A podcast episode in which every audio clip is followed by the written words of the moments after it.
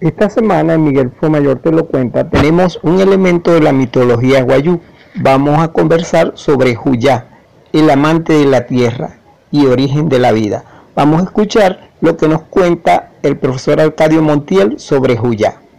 La Universidad Bolivariana de Venezuela, sede Zulia, y el programa radial Nuparu Guayú, Visión Indígena, presentan Conversando sobre la mitología guayú con el profesor de la Universidad del Zulia, Arcadio Montiel, Hoy estaremos conversando sobre ese elemento tan importante para los guayú como lo es la lluvia, Huyá.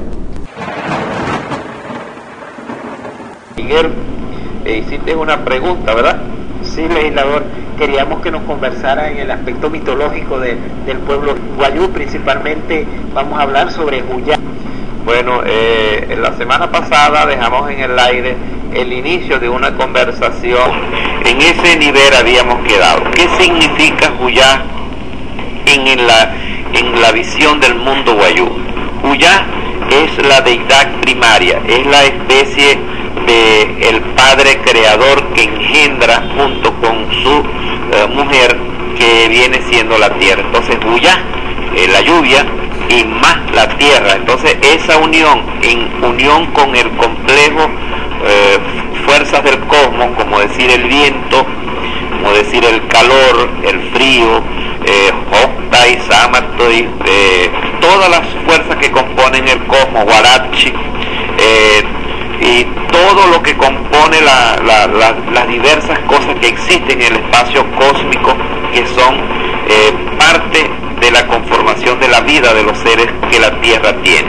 Todo se confluye en una fuerza dinámica y hace que aparezcan todas las cosas que existen en la Tierra. De manera que Huyá, como expresión del amante de la Tierra, del, de la deidad que prodiga la bendición llamada agua, llamada lluvia, ese líquido bendito que cae sobre la tierra, es ese elemento primario del origen de la vida. Entonces, eh, Juya en esta oportunidad, como el amante de la tierra, ha castigado fuertemente a todas las criaturas que tenemos. Pero esto puede verse de dos maneras. Hay una lluvia tenue, una lluvia que el, ser humano acepta como la lluvia que genera bendiciones, que genera bienestar. En La Guajira, eh, eh, Huya, Nuntapa, Huya eh, tiene dos formas de verse. Uno, de, el intenso verano que sobre la Guajira se, eh, se cierne durante, a veces ha habido hasta cuatro años sin llover, mueren los animales, la sequía es total. Eso ha hecho que muchos guajiros migren del corazón de la Guajira, entre muchos factores que provocan las migraciones de la, del pueblo guajiro. Una de ellas es la sequedad intensa, es el contraste. Cuando llueve entonces hay una abundancia de agua tan grande, sobre todo en la Baja Guajira y en la sabana, que se, se bueno, se llena de agua y se convierte todo en una gran laguna inmensa como la que estamos viviendo en este momento.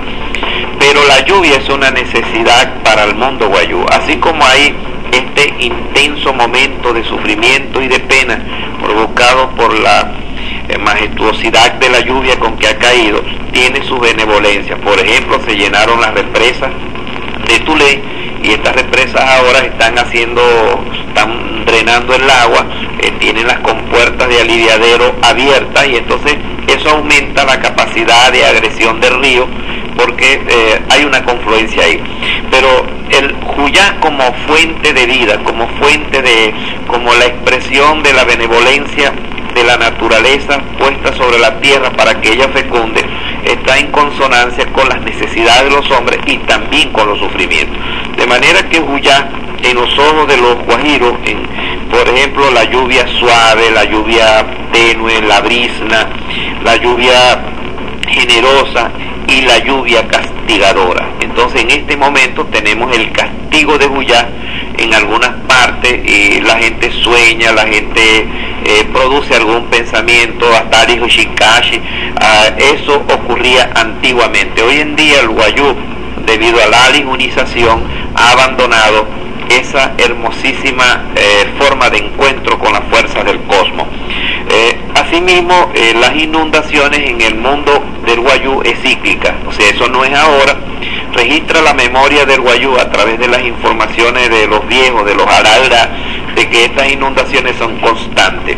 Lo que pasa es que la experiencia del Guayú antiguo no fueron consideradas, no han sido tomadas y mucha gente ahora vive en la zona donde nunca vivieron los guajiros, producto de esas inundaciones cíclicas. Hoy en día las están ocupando los guayú porque se secan y luego hay la necesidad de ocupar espacio y estas precauciones naturales que tenían los viejos guayú hoy en día no se practican. Llamamos a la conciencia de nuestros hermanos para que esa experiencia milenaria de muchos años sobre la presencia de Juyá de manera cíclica y con la fuerza y la vehemencia con que los guayú estiman al Dios Padre que es la lluvia, eh, sean tomadas en consideración para que estas penalidades que muchas veces las provocamos nosotros mismos, los seres humanos, porque no, la naturaleza ha indicado que constantemente, cada 3, 4 años,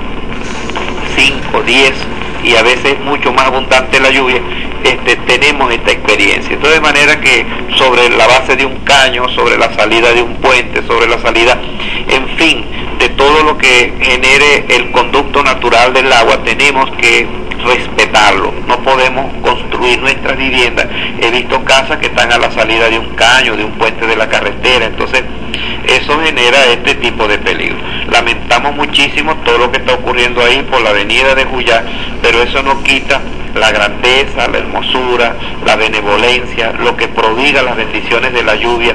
Una vez que pase la lluvia, nuevamente nos restablecemos y, nos organizamos. De manera que llamo a la conciencia del Guayú para que en los refugios que se han construido prive el respeto, prive la tolerancia, prive el deseo de hermandad y elevemos nuestra conciencia para que podamos regresar a los sitios de nuestra vivienda, de nuestros espacios, una vez que el agua quiebre.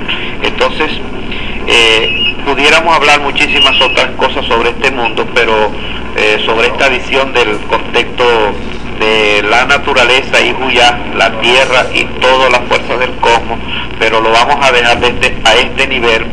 Espero haber complacido a Miguel con la presencia de Huyá en la conciencia del mundo guayú.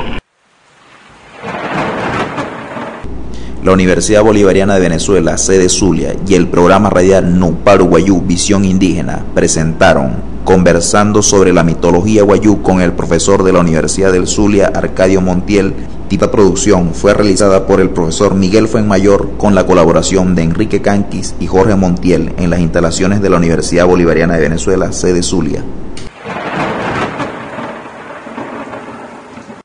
En el día de hoy queremos saludar a la gente que nos ha escuchado en Venezuela, en Colombia, en Estados Unidos, en Perú, en Irlanda, en República Dominicana, en Singapur y en Rusia. Esperamos que haya sido de su gusto los episodios que hemos transmitido hasta ahora.